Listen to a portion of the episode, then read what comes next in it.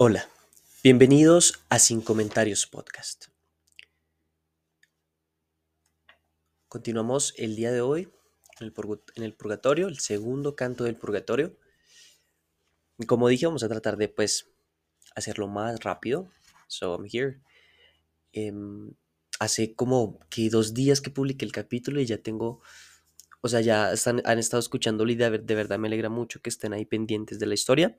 Así que bueno, hay que aprovechar que, que puedo adelantar un poco ahorita. Entonces, pasemos directamente el canto número segundo ante purgatorio, isleta.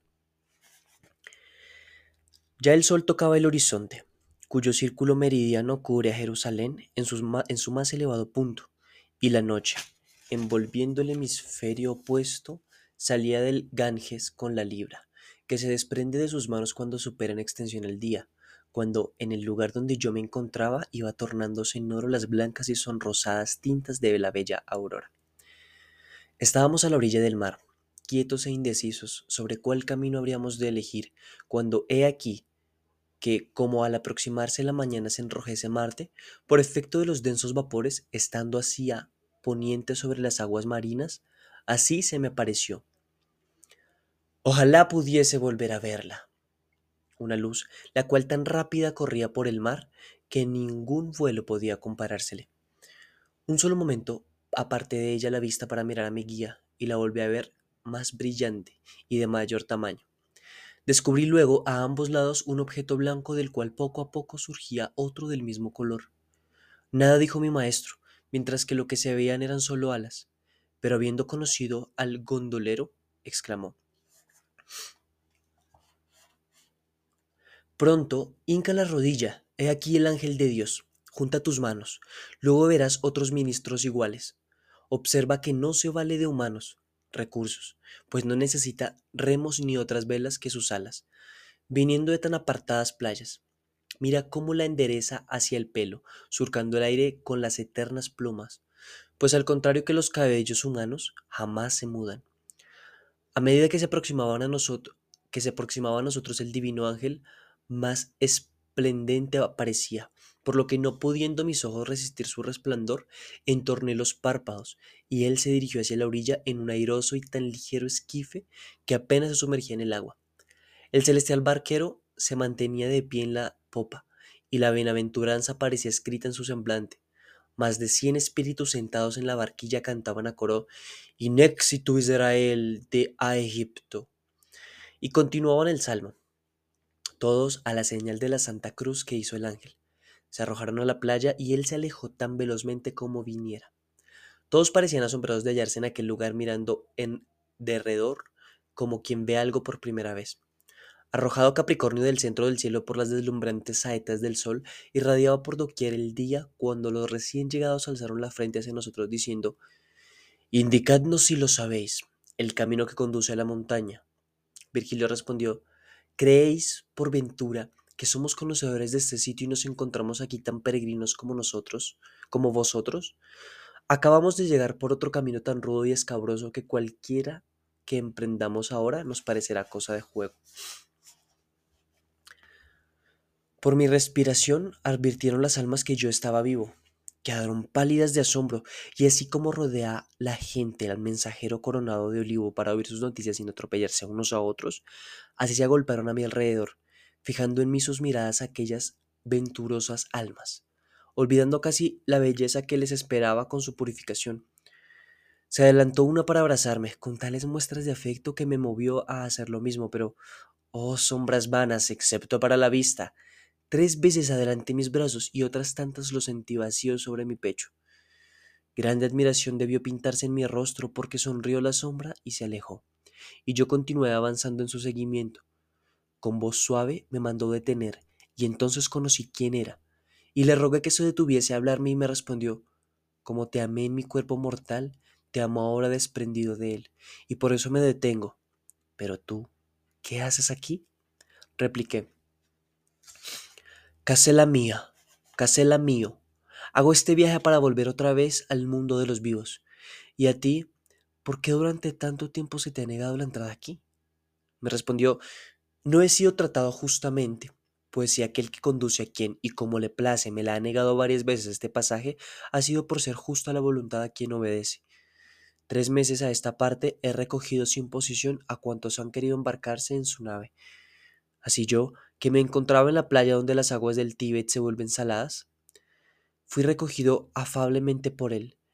A aquella embocadura dirige ahora su vuelo, por ser el lugar de reunión de los que no descienden de Aqueronte al Aqueronte.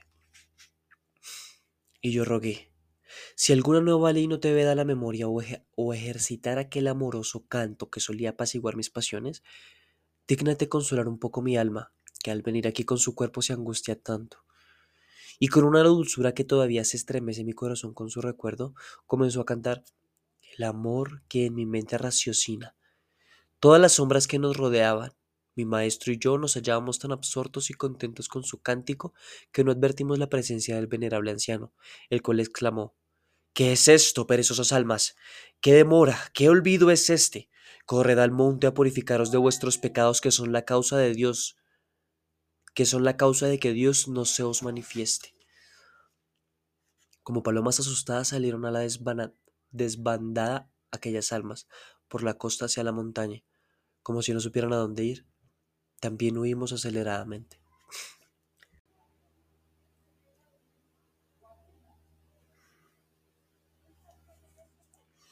Ya en este momento nos cuenta como en este canto pues aún se encuentra en el antepurgatorio, en la entrada, como donde aterriza en el parqueadero, ¿sabes? De, de, este, de esta montaña. Aparte nos cuenta algo bien interesante sobre pues el cómo se sienten las almas. Algo que nos ha mencionado durante toda la aventura es que las almas perciben que Él está vivo. Y en, ese momento, por ejemplo, nos indica que es por, porque ven cómo respira. Por lo cual, esto pues es, un indicio de lo que las almas anteriores pues eh, notaban de Él y notaban pues de su... de que estaba vivo. Otra cosa interesante es que si él está respirando, quiere decir que no se encuentra como un alma en este sitio, sino que es un sitio físico. Como les mencioné en el capítulo anterior, tal vez sea en el Polo Norte. Bueno, o sea, no tal vez, sino que ellos pensaban que antes era en el Polo Norte y que era un lugar físico, y por eso Dante se encuentra como em, en, en estado físico en este lugar. Bien, es, es interesante y luego nos enseña eh, que Él no puede tocar las almas. Que es algo que podríamos esperar, pero que hasta el momento no se había mencionado y pues satisface una, un vacío que, se, que había en, en la historia. Entonces, bueno, entendemos que ahora no, no puede tocar las almas. Y bueno, después de esto, pues ya el, el monje ya dijo, oigan, muévanse que vayan pues a purificar sus almas, a purgar sus almas. Entonces, bueno, estas almas ya se dirigían hacia allá. Había un conocido de Dante que no entendimos bien quién era. Pero bueno, pasamos al canto tercero. Seguimos en el antepurgatorio. ¿En cuánto tiempo más vamos a estar en el antepurgatorio? Good Lord. Antepurgatorio, antepurgatorio. Uf. No, el antepurgatorio es bastante grande, mis hermanos. nos falta un rato. Faltan siete cantos para pasar al purgatorio. Bien, sin embargo, como ya nos dijeron antes, habían como tres o cuatro niveles en la montaña antes de llegar al purgatorio como tal, que fue lo que nos mencionaron que eran siete, en donde se purgaban los siete pecados capitales. Bien, canto tercero ante purgatorio, isleta. En tanto que la repentina fuga dispersaba por la campiña a aquellas almas, volviendo al monte donde la razón divina las, aguija, me uní yo a mi fiel compañero, ¿Cómo hubiera podido seguir sin él? ¿Quién hubiera sido mi apoyo al subir por la montaña? Mi guía parece sentir remordimiento por su flaqueza. Oh, conciencia recta y pura, la más pequeña falta es un terrible torcedor para ti. Cuando sus movimientos adquirieron la dignidad que su precipitado andar le resaltaba, mi pensamiento concentró su atención, deseoso de recibir todas las impresiones, y contemplé la más alta colina que sobre las aguas se eleva, la rojiza luz del sol que brillaba a mis espaldas veíase interceptada por los obstáculos de mi cuerpo, donde sus rayos se apoyaban. Y al ver que solo delante de mí se oscurecía la tierra, Volví, buscando a Virgilio temeroso de haber sido abandonado, y él empezó a decirme, ¿qué desconfías? ¿Acaso crees que voy a abandonarte? Espero brilla ahora en el lugar donde está sepultado el cuerpo con que formaba yo sombra. Nápoles lo conserva desde que fue sacado de Brindis. Entre tanto llegamos al pie de la montaña, de tan escarpadas rocas que ni las más ágiles piernas hubieran bastado. El más áspero e intransitable camino entre Lerici y Turbia parecía una suave rampa comparado con aquel. Parecía una suave rampa comparada con aquel. Cualquiera sabe ahora, dijo el maestro deteniéndose, por cuál de ambos lados será más accesible la costa para poderla subir, no teniendo alas. Y mientras cabizbajo meditaba yo y miraba hacia arriba por todas partes la montaña, asomó por el lado izquierdo un tropel de almas dirigiéndose hacia nosotros, mas con tal lentitud que no parecían moverse. Levanta la vista, dije a mi maestro, he aquí quien nos podrá aconsejar, si no puede salir de tu duda. Miróme y con afabilidad respondió, vamos a su encuentro, pues caminan muy despacio y tú, hijo mío, nada receles. Después que anduvimos mil pasos, había todavía entre aquellos y nosotros una distancia como la que tardaría en recorrer una piedra lanzada por un buen hordero, cuando, arrimándose a todos los peñascos de la escarpada orilla, permanecieron firmes y apretados entre sí como si se detiene a mirar aquel que duda. Virgilio se dirigió a ellos en estos términos. Oh muertos en la gracia de Dios, por la paz que según creo esperáis todos vosotros, decidnos por dónde es más llano el paso de la montaña, de modo que sea posible ascender a ella, pues el que más aprecia el valor del tiempo le es más desagradable perderlo. Tímidamente y poco a poco como las ovejas salen del redil, sencillas y tranquilas, haciendo todas lo que hace la primera sin saber por qué, así vio adelantarse hacia nosotros a la que guiaba aquella temerosa y afortunada Grey, de pudoroso semblante y honesto continente.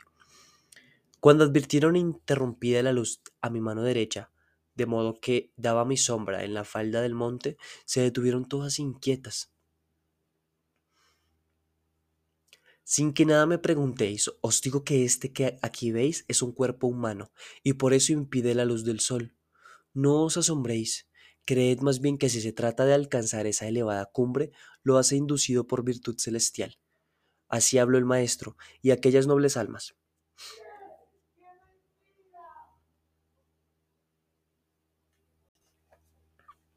Así habló el maestro, y aquellas nobles almas. Volved entonces y caminad delante de nosotros, y nos hacían señas con las manos cuando una de ellas añadió, Quien quiera que seas, vuelve el rostro hacia mí mientras vas andando, y recuerda si me has visto en el mundo alguna vez. Volvíme hacia él y le miré fijamente. Era rubio, hermoso y de gentil aspecto, pero tenía la ceja partida por una herida, y cuando con humildad le dije no haberlo visto nunca, me dijo, Mira pues, y con humildad le dije, y mostróme una herida en la parte superior del pecho, y añadió, sonriendo, Soy Manfredo, nieto de la emperatriz Constanza, y te ruego que cuando vuelvas al mundo veas a mi bella hija, de quien procede el honor de Sicilia y Aragón, y le digas la verdad, si es que se ha dicho lo contrario. Al ver traspasado mi cuerpo por dos heridas mortales, me volví llorando a aquel que voluntariamente perdona. Horribles fueron mis pecados, pero la bondad infinita tiene largos brazos, que recibe a todo aquel que confía en ella. Calcula, pues, si puedes hacerme dichoso contando a mi buena Constanza cómo me has visto y lo que estoy penando, porque aquí se gana mucho con las oraciones de los que viven en el mundo. Bien, en este canto ya podemos ver incluso algo bien interesante. Menciona esta persona, Manfredo, que las oraciones son relevantes, las oraciones de las personas en tierra son relevantes para las personas en el purgatorio cuando menos interesante.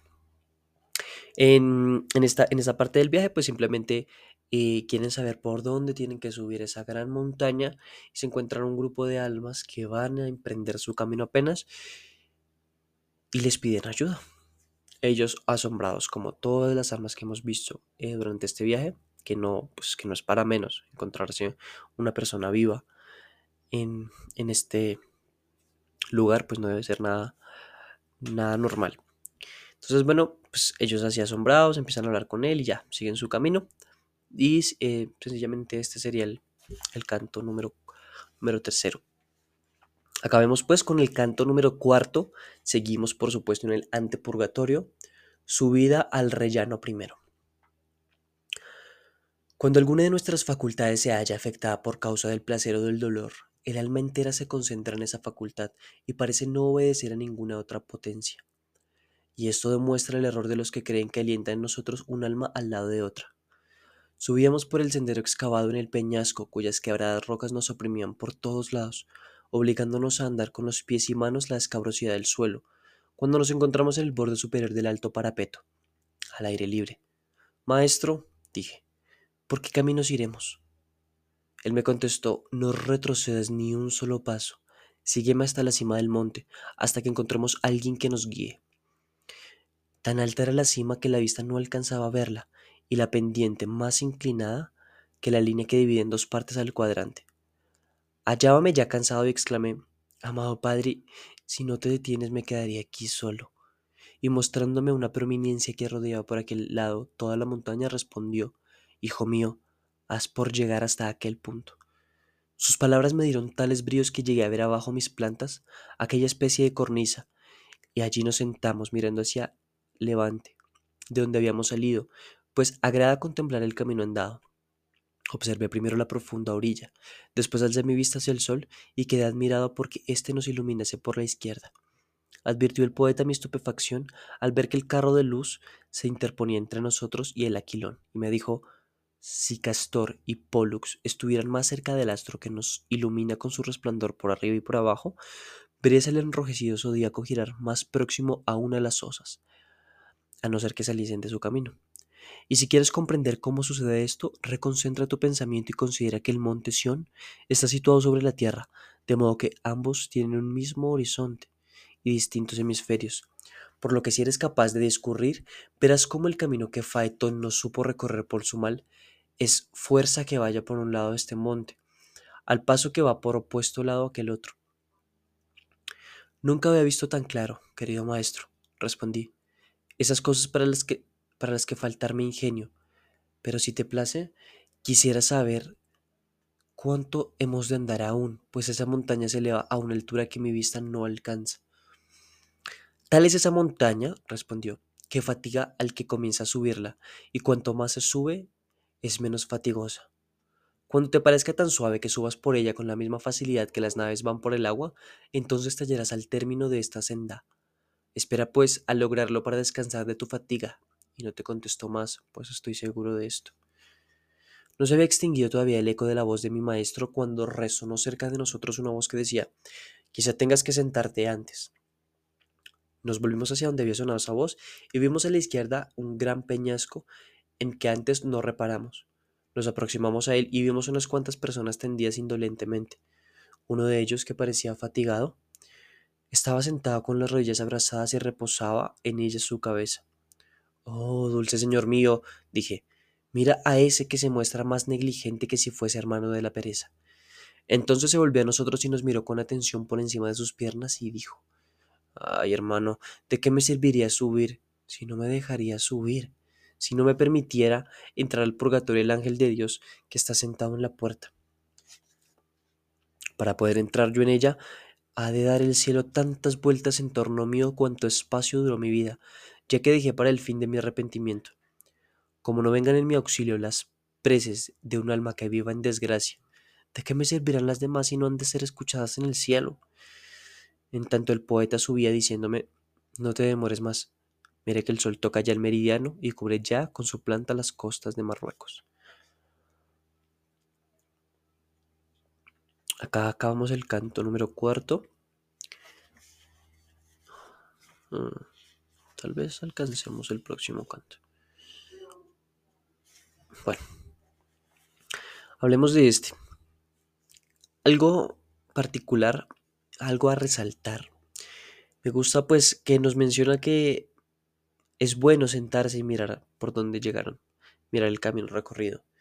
Me parece muy una frase que pues si bien el poeta no habrá escrito para que la consideremos, eh, creo que es digna de considerarse, es digna de ver al pasado y ver cuánto hemos avanzado. Digna por lo menos para tener en cuenta. Y bien, más allá de esto, Eh, no sucedió mucho. También se mencionó un poco sobre lo que yo les mencionaba antes, que tal vez em, quiera decir esto, o sea, quiera decir lo de la luz del sol y que él lo entendía muy bien y que es porque tal y porque tal, porque las, porque las osas y las estrellas y todo eso. Eh, creo que tiene sentido y se refiere un poco hacia lo que les mencionaba de que están pues, upside down, están de cabeza al haber tras, traspasado por el polo norte del infierno y luego llegar al purgatorio y posteriormente llegar al, llegarán al cielo. Y ya simplemente continúan su, su, su camino y se encuentran con una desgraciada alma que está esperando a que se le pasen los días para poder volver a emprender su viaje hacia el purgatorio y empezar su purga para poder llegar al cielo algún día. Como quiera, a pesar de lo triste que suena, creo que es una esperanza para aquella alma, porque al final las almas de las que venimos son almas que van a ser castigadas por la eternidad y esta solo tendría que esperar, bueno, dice que se va a demorar lo que vivió, o sea, tiene que esperar tantos años como vivió porque precisamente se arrepintió hasta el final de su vida, o sea, creyó en Dios hasta el final de su vida, si no me equivoco. Por lo tanto, esperará 50, 60, 70 años máximo porque de hecho la esperanza de vida en la antigüedad, en la edad medieval, era de 30, sobre los 30, 40 años, si no me equivoco. Y quiere decir que solo tendría que esperar esto para pasar la purga, que también serán pues sus, sus años, y poder subir al cielo, pero pues no es una eternidad, para, va a pasar la eternidad en el cielo, entonces creo que es un, es un consuelo suficiente como para, para esperar sin apuro. Y dejamos esto en el canto número quinto, a puertas del canto número quinto, rellano 2, rellano segundo. Perezosos muertos repentinamente.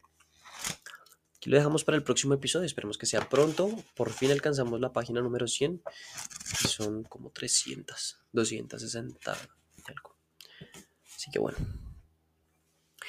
Muchas gracias por escuchar.